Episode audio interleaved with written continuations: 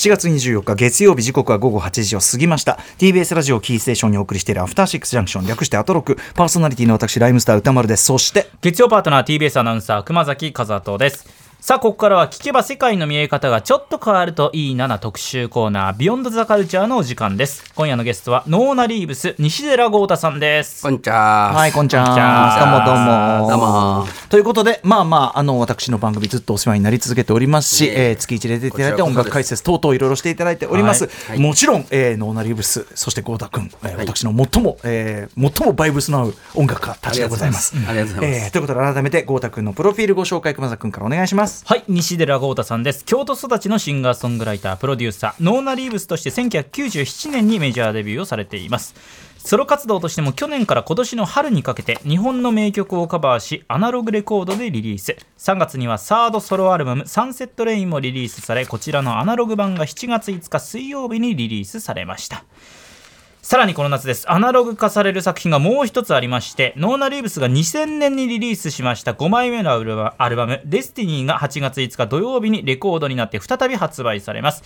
さらに郷太さんは執筆活動もされておりまして1月には初の自伝的小説「ナインティーズ」を文藝春秋より出版されています。多岐にわたる活動の中この番組「アフターシックスジャンクション」では毎月一度月曜日にご登場いただき洋楽邦楽の歴史を分かりやすく紐解いていただいています。はい、あのーソロアルバム「サンセット・レイン」とそのディスティニーのね、そのアナログ盤化されたやつ両方今ね、スタジオに今日あのジャケを持って、はい。まずさサンセット・レインの方はさ、はい。なんかいいね。そのさいいえ 80, 80年代70年代後半から80年代初頭の、はい。なんだろうアーバンな だからあの寺尾明さんとかさそうね。そういうラインのジャケねこれね。年齢的にはもう彼らを超えてるんで多分ね当時のね。でもなんか CD でデザイン作ってたんで、はいはい大きくなってちょっと恥ず恥ずかしい。いやね。照れさんがね全面に。照れる、うん。でもなんか今までありそうでなかったタイプのね。あのあえて今までやらなかったことをやろうとしたアルバムだったんで、うんうん。こう日本のアルバムのこの帯つけたりとか。うんあそうだね。あそれもそれもあってその感じもするのかな、ちょっと面白いですよね。なんかリフレクションズ感ありますよ。ありがとうございます。でええそしてそのディスティニーの方ねこっディスティニーもちもさそう。俺このサイズでこの絵見たの初めて。そうなんです。これも CD 時代なんですよ、デザインしたのは、はい。で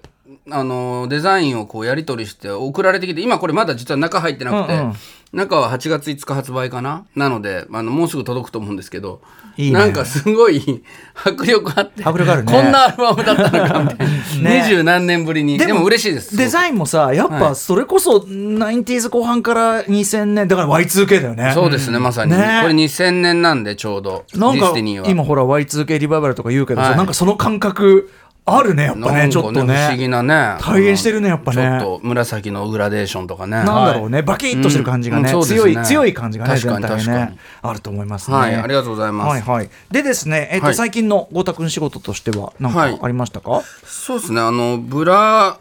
のあの音楽ナタリーの特集になんかブラのプレイリストとコメントを出したっていうブローがのが最近新譜出した？新譜出してでちょうどあのこの前1月23日月曜日にこのマンスリーアトロクで、あのー特集しましたね。はい、あの、ナインティーズが出るっていうことで特集した次の日かなんかに、サマーソニックに来ますみたいな発表があって、そうそうなのであのブラもあのファンの人がみんな今喜んでるって感じで、はいそんな感じですかね。僕は今,、あの今絵を描いて8月3日に3日から2週間3週間かえっと、渋谷の HMV レコードショップってアナログばっかり売ってるところで、あの奥にギャラリーができてでそこであの個展をするっていうのでずっと今画伯絵を描いてな画伯。画伯。画伯のサイクルも定着しちゃったじゃなんか。ないの。1年に1回やるみたいな。なんだよそれ。そうなんです。でも今度はあの後で見せますけど、はい。その今までなんかレコードとかターンテーブルとかの絵を描いてたんですよ、はい。スピーカーとかこの1年ちょっと。ですごい気に入ってたんですけど今度はその CD プレイヤーそのものに絵を描くっていうのをやってて。そういうことか。CD プレイヤーに。立体のあの本当にあの KM5 っていうブランドが作ってる真っ白の CD プレイヤーがあるんですけどそれが、あのー作ってる方と仲良くなって、でちょっとあのどうしても作ってる間に初期不良のものが出る出るんでいくつかもう捨てなきゃいけないのがあるんだって言うからそれちょっとくれませんかっつってそれを引き取ってその真っ白の,、あのステレあの CD プレイヤーに絵を描って学装するっていうの。をちょっと現代アートの領域入ってきちょってるじゃないと面白い感じでね。なんだこれと思って。で、自分でもやってて、出来上がったら、なんかもう、ハンズ？今東京ハンズって言わないらしいんですがハンズ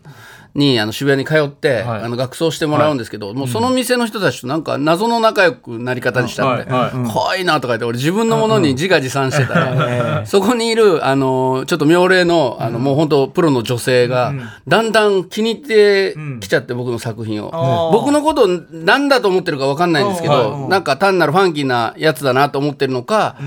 なんかあのもうこ今頃はもう持っていくと、その後ろに引くあの壁紙みたいなの色も,、もうその人が選んでくれるみたいな。これがいいんじゃないですかもう持っていくと目がもうプロの目になっててこれはこれだわねみたいな感じで。うんだから今すごく楽しんで作ってて。じゃあそのえ学装込みでそのそうなんです。見れるね。そうなんです。HM ねはいぜひ見に来てください。なるほど、はい。なるほど。いや、多彩でございます。ありがとうございます。さあ、ということで、えー今回ですね、豪太くんが、えーお送りしてくださる特集テーマはこちらです。いきますよ。ノーナリーブス西寺豪太の洋楽スーパースター列伝。祝初全米ナンバーワンから60年。生きる伝説世界史上最高シンガーソングライタースティービー・ワンダー特集パート3さあということでスティービー・ワンダー特集ついにパート3になりました。パート1は5月29日。えーパート2は6月にお送りしました。19日にね。はい。それぞれだからまあ70年代こここまで70年代60年代から70年代って感じか、はい。ここからいよいよ80年代だけど、やっぱさ成功したのが早いから、はい。80年代でまだ30代？そうなんですよ。何それ？それがもう嫌なんですよ本当に。もう正直もうただ嫌なだけです。ここもうさここ30代に至るまでのこの、はい。ここまでの2回の特集で、はい。世界一いい曲、はい。どれだけ量産してくれちゃった、うん。そうなんですそうなんです。マジで。熊崎アナも今まででも一番知ってる曲もが多いと。ちろんですもちろんです言ってきてそのトーキングブックインナービジョンズファーストフィナーレ3部作を発表した1974年まででパート1、そしてまあ本当にいろんな人に曲が「It's a Shame」とか「Loving You」とかね、あのーこの前もあのあのーかまいたちさんがネタで「ラビングユーの歌を歌うっていうね、ネタ漫才で披露されてましたけど、あれだけのヒット曲もスティービーがプロデューサーとして関わってるとか、それから「キー・オブ・ライフ」「ホッターザン・ジュライ」までが前回だったんですが、今日は結構、まあ、いつも準備してから来るんですけど、ええはいもう本当にあの入りきらないって初めてさらに思うぐらいの今ちょっと。じゃああちょっとあんまりいい曲すぎるんです。だから、まあちょっとどこまでいけるかわかんないんですけど、あの、僕のせいじゃないです。これはもう スティービーが悪い。すごすぎるいい曲すぎる。しかも今73歳？そうですね。なんかさやっぱイメージより若いぞ。若いんですよ。1950年生まれなので、はい。今日はだから本当にあのラジオ生で聞いている方、それからタイムフリーの方はすごい楽しい放送になるので、曲をいっぱい聞いていく、うんうん。お楽しみ会みたいな、あオッケーオッケー。はい、よし。感じで。ではではお知らせの後。はい、はい。行きましょうかね。できるだけ曲を聴きましょう、えーはいスティービー・ワンダー特集パート3お知らせの後です。After Six Junction. さてさてということで、えースティービー・ワンダー特集いきましょう。もうね30代のスティービーの絶好調ぶり、い、ろいろ聞いていくということで、もう後ろで早速ね大ヒット曲「パートタイムラバー」流れてますけども。パートタイムラバー流れてますけど、うんうん。はい。まあ、あの、1950年生まれのスティービーなので、80年代が30代。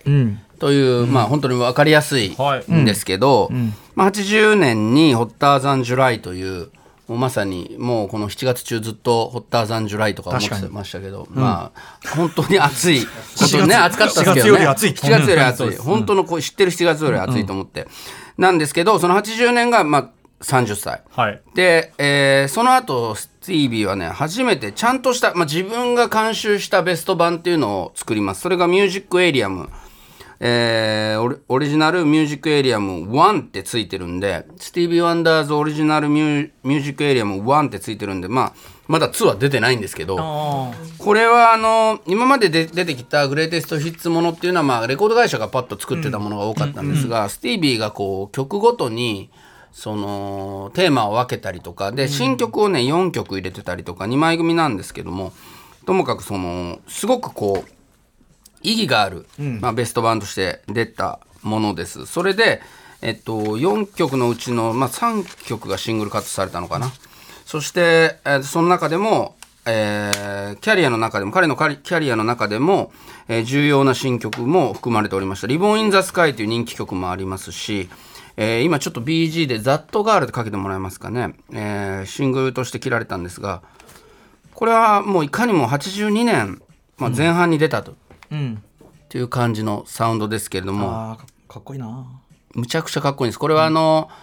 えーホーランド・オーツとか、あとマイケル・ジャクソンのビリー・ジーンとかにも影響を与えたんじゃないかななんてテンポ感とかね。思ってますね。確かにはい。全米、えーホット100で4位。全米4位で、R&B チャートは9週連続1位になった That Girl も大好きな曲ですが、えーちょっと次々いきたいので今回はですねもうこれまたもう一番世界でいい曲なんじゃないかというもう出ちゃった。ありがとうございます。いきなり出ちゃうんですけどこれ本当にもう本当に もう大好きでこれねジャミロクワイとか好きな方でまあ、スティービーをそのあはいヒット曲しか、いまあ、いわゆる代表曲しか知らないよという人はこんな曲あんのかと思うような曲です、でこれ最後まで聴けるかどうかちょっとわからないんですけれどもあの途中からディジー・ギレスピーディジー・ガレスピーという、えービバップの祖として称えられるジャズトランペッターのトランペットソロが聴けたりする、まあ、そういった意味でも面白いんですけれども、80年代スティービーの中でも僕も大好きな楽曲です。Do I Do はい。この Do I Do は実は長いバージョンは10分以上あって、これはもう永遠に聴いてたいとか言って今き、あの、喋りながら。最高ですね。あ何の不満があろう。か い一生聞いてたい。一生聞いてたいんですけど実際まあスティービーもちょっといいなと思ったのか、まあ実際のバージョンで10分以上あって、さっき言ってたようにトランペットのソロが入ったりするんで,、はいはい。でまあ、このディジーあのギレスピーガレスピーっていろんな言い方あるんですけど、ディジー・ガレスピーさんのソロを、まあ、当時60代なんですねそのギディジーさんは。なのであのスティービーにとっては憧れのもうジャズの大御所にお願いして吹いてもらったっていうのがあって、でそういうこともあるんでスティービーが今ね60代、70代になっていろんな人が若者たちから頼まれる時に、はい。い、いよっつって割とハーモニカとか吹いたりいろいろフィーチャリングがこれから増えてくるんですけど、はいはいはい。大御所になっても、うんうん。若い人で自分のことを憧れてる人が頼んできた場合に、いい割とねフットワーク軽くやってあげるのは、自分た自分の作品にもそうやってジャズの大物とかにお願いして入ってくれたっていうのがあるのかなって、なるほどね。この曲聴いたりしても思っております、まあ、当時32歳です。若いです。ね、はい、でここれでね、まあモータウンというレーベルで、あのスティービー・ワンダーがずっと、まあ、11歳からかな、やってきたっていう話はずっとしてきたんですけど、もうモータウンのもう大黒柱でもうレコード出してほしくてしょうがないっていう立場になっちゃうんです。そのモータウンってすごい人気の、あのーレーベルだったんですけど、どんどんどんどん、まあ、マイケル・ジャクソンもソニーに行ったりとか、いろんなアーティストエピックエピックですね。エピックソニーに行ったりとかいろんなところでこうアーティストが流出しちゃって、確かに。でスティービーだけは守るっていうことであの社長のベリー・ゴーディ・ジュニアももう破格のお金を出してスティービーは守ってた。モータウンのもう本当シンボルだから、でもスティービーがなかなかこの辺りから作品をこう作らなくなるというか、作ってるんですけど佳作になってくるんだ、うん、出さないようになってきたりあと人から頼まれたものをすごくやるようになって、うんうん。それはモータウンからするといやオリジナルアルバムを出してくれよっていうことなんですけど、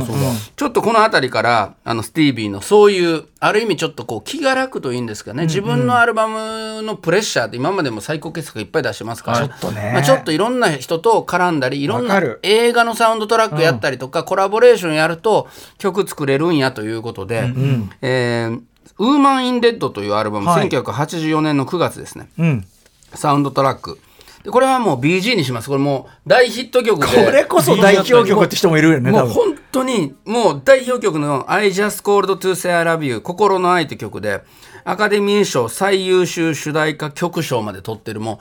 うもうもう一世一代の大ヒットなんですけど、うん。これは BG 扱いにさせててもうあの他の曲も聴いてほしい曲がいっぱいある。なるほど、はい。えーウウーマン・イン・レッドはですね、ジーン・ワイルダー監督の、まあ、傑作なのか、まあ、うん映画の作品の印象より、もうこの、いやリオン・ワーウィックと、うん。スティービー・ワンダーが歌った、このサウンドトラックの評判が、すごい良くて。正直誰も覚えてないし。あーそうなんですねうん。で、あのーただそのディオンヌがもともとディオンヌ・ワーウィックさんが、あのーボーカルをややるっていうことが決まっていたらしく、ん。でスティービーがやるといいと思うわっていうことで、あのた誘っていいってそのジン・ワイルダー監督に言ったら「えスティービーがやってくれるならそんなのに嬉しいに決まってるだろ」ってなって、で連絡来たモータウンが大慌てして。ん。お前そんな人の作品やってる場合ちゃうやろっていうことで、アルバム出してくれよ君にかかってるんやと「あじゃあすこー」ってね。to say I love you 知ってますか？ここまで来てごめんなさい。ここまで来てこれか。これですこれです。えこれ多分世界でも有名な曲ランキングの本当ですよ。just go これがこれがこれが代表曲っていう人だっているぐらいよ。そうですこれ、B、BGM なんですねこれはこれも BGM させてしょうがないんだよあらららら作りすぎるこのレベルを作りすぎているいやそうなんですでこれあらららでまあこの曲も大ヒットしたんですけどまあ70年代からのスティービーのファンからするとシンプルすぎるとかいろいろ言う人もいたんですがまあねともかくもう大ヒットしたでもああえてだよこれはあえてなんです、でこの「ウーマン・イン・レッド」の中に本当に聴いてほしい僕そのもう大好きな世界で一番好きな曲がまたあるんで、おはいはい。もう2曲目になっちゃいますけど 聴いてもらっていいですか？早い早いでしょ？早いでしょ。パース3の中で2曲目ですよ。もう早いんですけど、えーディオン・ヌワーウィックとのデュエットで「It's You」このねサビが2回繰り返され間にちょっと挟んでっていうこの構成も素敵ですし、この後またあのハーモニカのソロが入ったりして、もう一生聴いてたい名曲ですけれども、でまあこの「ウーマン・イン・レッドは」まあ、アルバムとしてはすごく評判良かったんです、はい。で、えーとはいええースティービーもうモータウンの気持ちで僕今いますから、ええ。もう早くオリジナルアルバムを出してくれよと、もう君にかかっとるんやっていうことを言ってるんですけれどもスティービーを誘う人っていうのが多いんですね。この,、この間にね。はいはい。で特にまあもう今も吹いてますけれども、えーハーモニカのソロに関して言うとこう乗ればまあパンと取れますからもう天才ハーモニカプレイヤーなんです、そうなんだようねんだからまあ呼ばれては。ね。しかももう聞けばわかるしね。歌ってないのにうん。これがスティービーうだん、もうそれでね、ヒット曲が山ほどあるんで、ちょっと連打で、もうこれも歌丸さんの世界で一番好きな曲。さあもう2連発ぐらい。です2連発、もうこれはまあでも本当僕と歌丸さんのある種の、はい。まあまあ友情と言わせてもらいますけれども、ええ先輩ですが、もうど真ん中にあるそうだね。曲。俺たちの興味の全てが入ってもね。全部入ったからこれね。これちょっと途中までしかこれ聞けないと思うんですけど、はい。はい、えーチャカカーンの、えー楽曲でですね、えーこれ先に言っていいですかね？はい。チャカカーンの楽曲で I Feel For You。ん。はい。ちょっと早めに乗っちゃいますけれども、えー楽曲自体はプリンスが作っていた曲で、えー日本でいうと愛のペガサスっていうアルバムに入っているプリンスっていう名前なんですけど、カバーカバーなんですけれども、そこにグランドマスターメリーメルのラップがシャカチャまあ、カチャカ。いわゆるフィーチャリングラップのもう本当に先駆け中の先駆けですね。びっくりしましたしね。僕ぐらいの子供子供レベルで聞くと、これは何なんだっていうね、うん。うん。なんかオーバーグラウンドにそのラップのそうだね。あラッパーが出てきたっていうような、うん、チャカカーン自体はチャカチャカって言ってるからなんだこれって最初嫌がってたっていう説もありますよね。私の名前で遊ぶなみたいな。わだわだわだわだみたいな感じ。なんでみたいな感じのこともあったの。ともう一個言うとこれ1984年4月1日に、はいスティービー・ワンダーの、えーもうライバルというかもう本当に二大巨頭マービン・ゲイという方がいるんですけど、これもいつかまた近いうちにマービン・ゲイ特集をやりたいんですけども、マービン・ゲイさんが実の父親に射殺されて亡くなるっていうもう悲劇的な事件が1984年の4月1日に起こるんですけど、まあ一説によるとマービン・ゲイの葬儀に参加した後、このレコーディングがあのもともと入っててここに来てこのハーモニカを吹いたって言われてるんですねスティービーは。だからやっぱりその人生を終えたマービンとこれからまたやっていくぞっていうあのスティービーの一つなんかこうなんか分岐点のようなこっからまた、まあ、マービン・ゲイっていうアーティストはそれからどんどんどんどんまたあの亡くなってはいるものの再評価されて、音楽としてはもう残って愛されていくんですけど、スティービーは生きている、まあ、レジェンドとして、まあ、一つこの曲をレコーディングしてまた、えー。他のアーティストへのヒット曲にも参加してもう一曲あるんでちょっと、えー聞いていただきたいのがですねユーリズミックスの「There Must Be an Angel」途中あたりぐらいから聴けるといいかもな。大ヒット。うん。まあ、で、頭はこんな感じでね、そうなんです。はい。えーこの曲は日本でもすごく人気ある曲なので、はいえー CM とかにもよく使われたり、あと結婚式とかでも割と使われる楽曲ね。アニー・レノックスさんってボーカルとデーブ・スチュワートさんという、まあ、ね作曲だったりそのプログラムを作るような、まあまあ、日本でいうとその小室哲哉さん的な走りというかプロデュースで確かに。いろんなことをこう仕切る男の人とボーカルの女性みたいな。このアニー・レノックスさんはスティービー・ワンダーのもう本当大ファンで、もう、えートリビュートなんかにも出てきて歌って、スティービーがそれを見て感激したりとかいうこのサビはこんな感じのね、はい。曲なんですけどこれいけないかな？この感じでいくと。これ3分聞かないとあのあそうなんだ。スティービーのねあの出てこないんですよ。3分目か。そうなんです、そうなんです。ででもねなんか、この曲カが出てこの曲で言うとそのスティービーのハーモニカがその3分目に出てくるのにめちゃくちゃ強烈にそうなんです。やっぱりさっきのチャカカンじゃないけどもうちょっとい一種のサビっていうか、そうそうそうね、そう。フックになってるんだよね。はい、ぜひちょっと皆さん、ね、これこれは全英1位で、えー全米22位ということなんで、まあ、にアメリカでは意外にそこまでのヒット曲じゃないんですけど日本でも世界的にも、んあ本当に、えーマスターピースとして残ってる、まあ、ちょっとハーモニカプレイは後で、はい。ど皆さんど後どこかのタイミングで聞いていただければ嬉しいなと思っております。それとですねまたまたいろいろ誘われてまして、まずこれが全部ではないんですけど1985年の1月末に大きなプロジェクトにスティービーは誘われるんですよ。これアルバム出る前にね。またあのモータウンからしたら早くレコーディングしてアルバム完成させてくれと思ってる時にまたね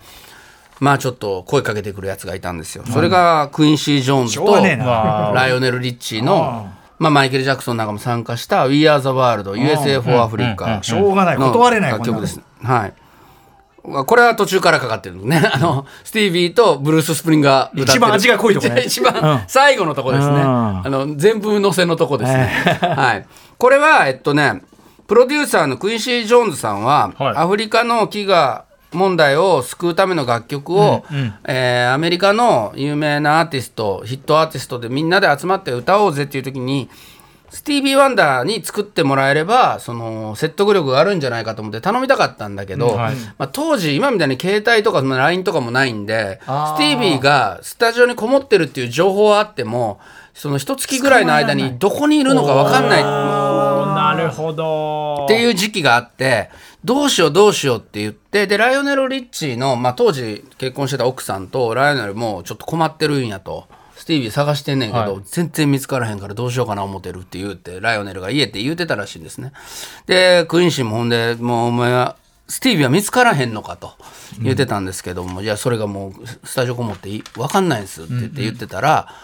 ライオネルの当時の奥さんが、まあ別れた奥さんなんですけど今となっては当時の奥さんがショッピングモールで買い物してまあちょっとリフレッシュしてるスティービーを見つけたんですよで、スティービー・ワンダー、スティービーって言って、私ライオネルの嫁やねんけど、めっちゃうちの旦那探してたで。あと、クインシーのおじきもめっちゃ探してたで。あんたのことめっちゃ探してるから、すぐ電話しっていう。はよしっていう。あの、まあ、そう、当時はね、まあ、もう、あの、電話もね、携帯、まあ、持ってたのか持ってないか、まあ、スティービーは持ってたのかもしれませんけれども、金持ちなんでね、わかわかんないですけども、ともかく公衆電話でもいいからかけてこいと。うんどんだけ探してたからということで、スティービーから電話がかかって、いやいや、お前待ってたぞと。このアフリカの飢餓を救うための曲を。で、まあ、曲は作れないけど、あの、ボーカルでは参加するよってことになって、で、マイケルとライオネルが作ったのが We Are the World で、で、スティービーは、あの、出だしからまあ2行目も歌うんですけど、ライオネル・スティービーっていう形で出てくるんですけども、最後には先ほどもちょっと言ったんですけど、白人のロックンローラー代表のブルース・スプリングスティーンと、えー黒人アーティストとして、まあ、世界最高のアーティストであるというスティービー・ワンダーがもう大将戦ですよね、柔道でいうと、当だね。最後にこうボンボンボンボン出てきてもうフェイク合戦するっていう、はいうん。はこれを挟んでるのがその1985年の前半のスティービー・ワンダーです。うんで、まあ、その話をね、まあ、これちょっと余談なんですけど、はい。あの僕12年ぐらい前にライオネル・リッチーさんに「スパ」っていう雑誌でインタビューさせてもらったんですよ。でその時にあの時の「We Are the World の」あのーことで、あのー元の奥さんがスティービーをショッピングモールで見つけてもらって本当僕良かったと思ってますって言ったら、なんだその話は。え？あれ？俺は知らんぞと。お？あのいや当時の雑誌に載ってたんですってこうやって僕は雑誌見せたんです。よ。うんいや君が言ってくれないとそのてそあいつがスティービーに連絡してくれたって俺知らんかったから、マジか。もうあいつに感謝しなあかんと。知らなかったの。そのだからスティービーが急に来てくれたと思ってたから、えー。ああそう。ああいつが起点聞かしてショッピングいやこれ書いてありますよ。ショッピングモールで奥さんがって言って僕は見せたんですよ。そしたら「いや君めっちゃええこと教えてくれた」って言って。で喋ってたらすごいノリノリになってきて「ちょお前ベリー・ゴーディに合わしたいからメールアドレス教えてくれ」って僕言って言われたんですよ、ライオネル・リッチーに。でうわやったと思ってライオネル・リッチーにメールメールアドレス教えて、もうしばらく2か月ぐらい待ってたんですけど、全然来なくて、それで来ないな来ないなと思って、まあもう来へんもんかと思って。でその後あのジャクソンズのティト・ジャクソンさんギタリストのお兄さん、仲良くなってジャクソン家と。でいやまあ半分冗談でね、もうあのライオネルからベリー・ゴーディ紹介したるって言って、メールアドレス教えてくれって言うからもうメールアドレスも変えれないんですよとか言って冗談で言ってたら、ライオネルそういうとこあるからって。調子いいとこあるから。すごい話。って言われたっていう。ちょっと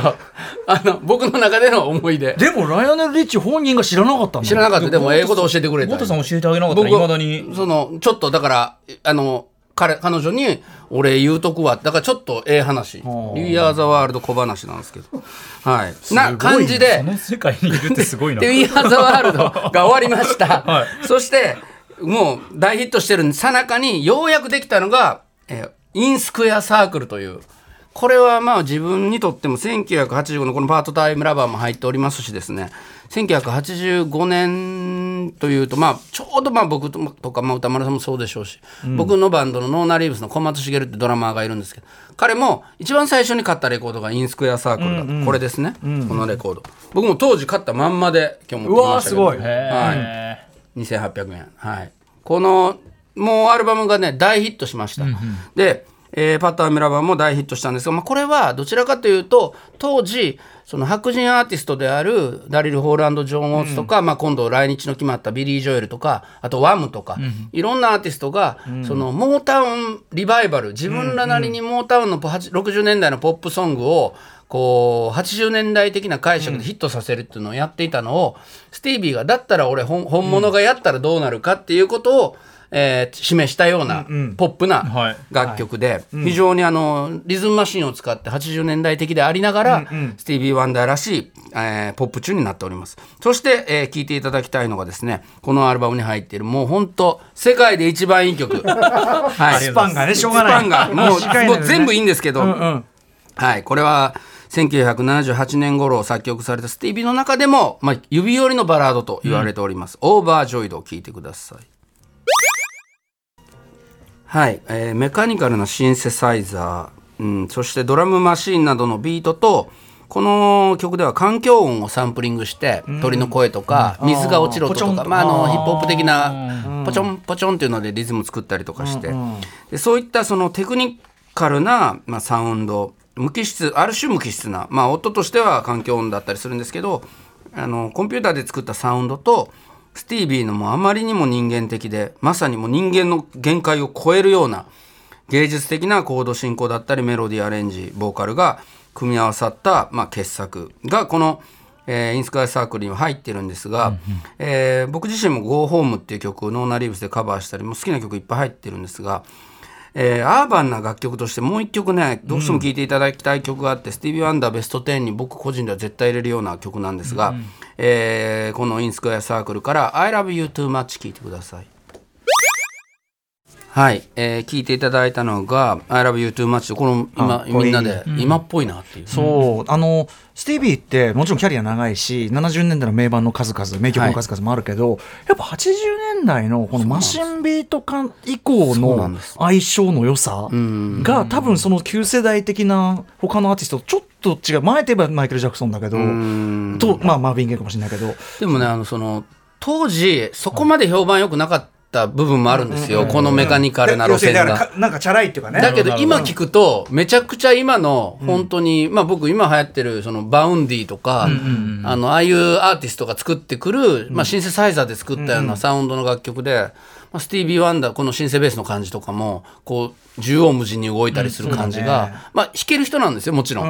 弾ける人なんだけど実際にも。だけどそれをコンピューターでやる感じのこのちょっとぬ抜けた感じが今のポップミュージックにもすごく近いというか親和性があるなって。あとなんだろうボーカルが、まあ、重いタイプじゃないっていうことと、いろんな要素あると思うけど、なんか食い合わせいいよな。そうなんですよ、うん。だからまあ当時80年代スティービー・ワンダーって70年代に比べてこう勢いが落ちたって言われてたことも僕は感じたんですけど、まあ、そんなこと全然ないなっていうのがこの、えっ、とイン・スクエア・サークルとその後に出た「キャラクターズ」っていうアルバムこれは僕すごい聴きまくったんですけどい。まだにもう本当に好きで。でこれねまたちょっとスティービー・ワンダーすごすぎるんで間に一瞬だけ別のこと挟まなきゃいけないんですけど、はい。この別のことっていうのが「That's What Friends Are For 愛のハーモニー」っていう楽曲でちょっと今かけてもらえますか？これです。もう一発でまた、はい、これまた、えーこの番組でも何度か紹介したことあるんですがディオン・ワーウィックとエルトン・ジョンとグラディス・ナイトとスティービー・ワンダーがチャリティーシングルとして出した、えーに第29回グラミー賞で最優秀ポップパフォーマンスも取って1986年の年間シングルチャート首位です。年間で一番選挙今ちょっと挟ませてくださいっていうのがこの年間アルバムチャ補足あシングルチャート補足情報。一番そう。これちょっとまあこまあ、途中まで聞くかな。これディオン・ワーウィックが歌っていて次はスティービーじゃないかな。はい「えー愛のハーモニー」いい曲です。ババート・バカラックの楽曲です。はい、えーこの楽曲もスティービー、まあ、4人で、えー歌ってひススーパースターが、えー歌っ集まって、エイズのチャリティーということで,、で大ヒットしたっていうのが1986年に挟まりまして、はい。えー1987年にスティービーは意外にもうずっと出てなかった。ごまあまあ、今思えばサウンサウンドトラックの「ウーマン・イン・レッド」とかも出てたんで出してるんですけど、え2年ぶりにオリジナルアルバム「キャラクターズ」をリリース、まあ、ここはだからちょっとスパンが短いんですよね、はい、でこれ評価が低い実はアルバムなんですよこの「キャラクターズ」というアルバムがもう今。これがもう本当におかしいって僕はな文句をつけたい、はいはいこれはもうめちゃくちゃ名盤で、えーいい曲がででこ今後ろでかかってるのはマイケル・ジャクソンと、これバッド出た年なんですけどバッド出た時のマイケル・ジャクソンと一緒に、えーデュエットした「えー Get It」って曲でちょっとマイケル登場あたりぐらいまで聴いていただきましょうか、マイケル・ジャクソン with スティービー・ワンダーで「Get It」まあこれは本当にマイケル・ジャクソンのあのなんていうのかな喧嘩腰な感じが出てます、やっぱフィーチャリングラッパーのごとく急にあのはい入りの瞬間にもう命が あの、マイケルどこで出てくるのかなって冒頭聞いてたら、プワッダッってこう、ひたーっていう。そうなんですよ。いいですね結構、これはあの僕も好きなマイケルなんですよね。まあでも、まあ曲としてはね、結構割とシンプルな楽曲なんですけど、プワッダッって言って出てくる、まあ、その、まあ、ゲットイット。そして、まあそれだけじゃなくて、このキャラクターズにはいろんないい曲があるので、これ1曲目の、You Will Know これはもう時代を超越した名曲だと思うのでぜひ聴いてみてください、はい。You Will Know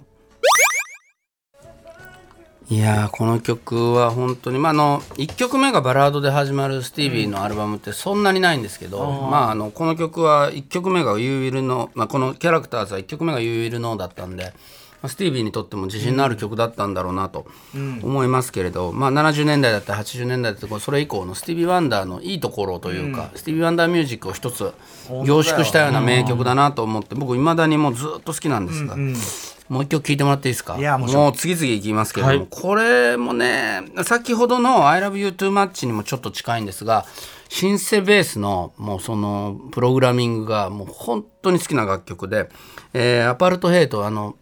人種隔離政策ですね、南アフリカ共和国の悪名高い。それそれに、えーまあ反旗を翻すというか反抗して作った、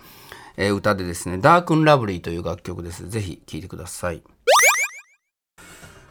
ダークンラブリーはですね、まあ、僕個人的にもその自分がソロでやる時とか結構シンセサイザーのベース打ち込んだりする時にめちゃくちゃこうねぎっこの愛のタワーオブラブとか、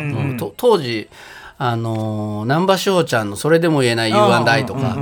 この曲を結構意識してこのこの時代のスティービー。あのベースのシンベがグイグイグイグイもう動いていくみたいな。だから結構こういう密室的な、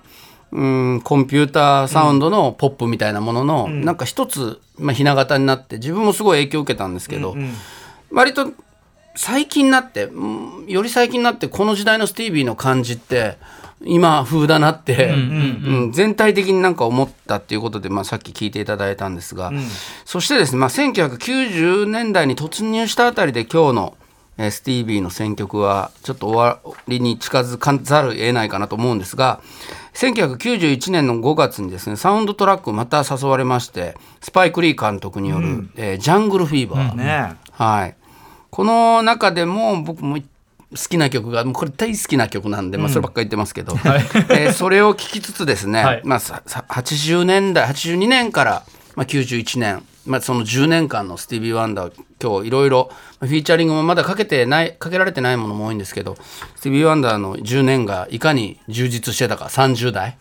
から、えー41歳ぐらいまでのスティービー・ワンダー、まだ若いですけれども、はいえー。あと80年代をさ、はい。80年代をまたトップで走り切ったってことは大きくない？確かに本当そうですね。要するにその後、その後も第一線でいられるかどうかの大きな境目だったと思うのよ。そうですね。うん、いや I just こ called to say I love you もあるし。こうやって聞いていくと全然全盛期じゃねえそうなんですよ。はい。まあ、パターンラバーもありましたし、さっきの That's What Friends Are For もありましたし、はい。てな感じでですね、この僕の大好きな、えースパイク・リー監督の映画のサウンドトラックから、ファンデイ聴いてください。はい。えー怒涛の、怒涛の名曲ね集でしたけど、もういい曲過剰摂取よ。どうで、どうで桑名君は途中でね、もう聞ききながらさ、これか、お前か、みたいな。うんこいつか。ねおお前、お前、あいつかって20世紀少年のね、最初聞いてて聞いた。ことないかなと思いながらあこれでしたか。っていうのが多い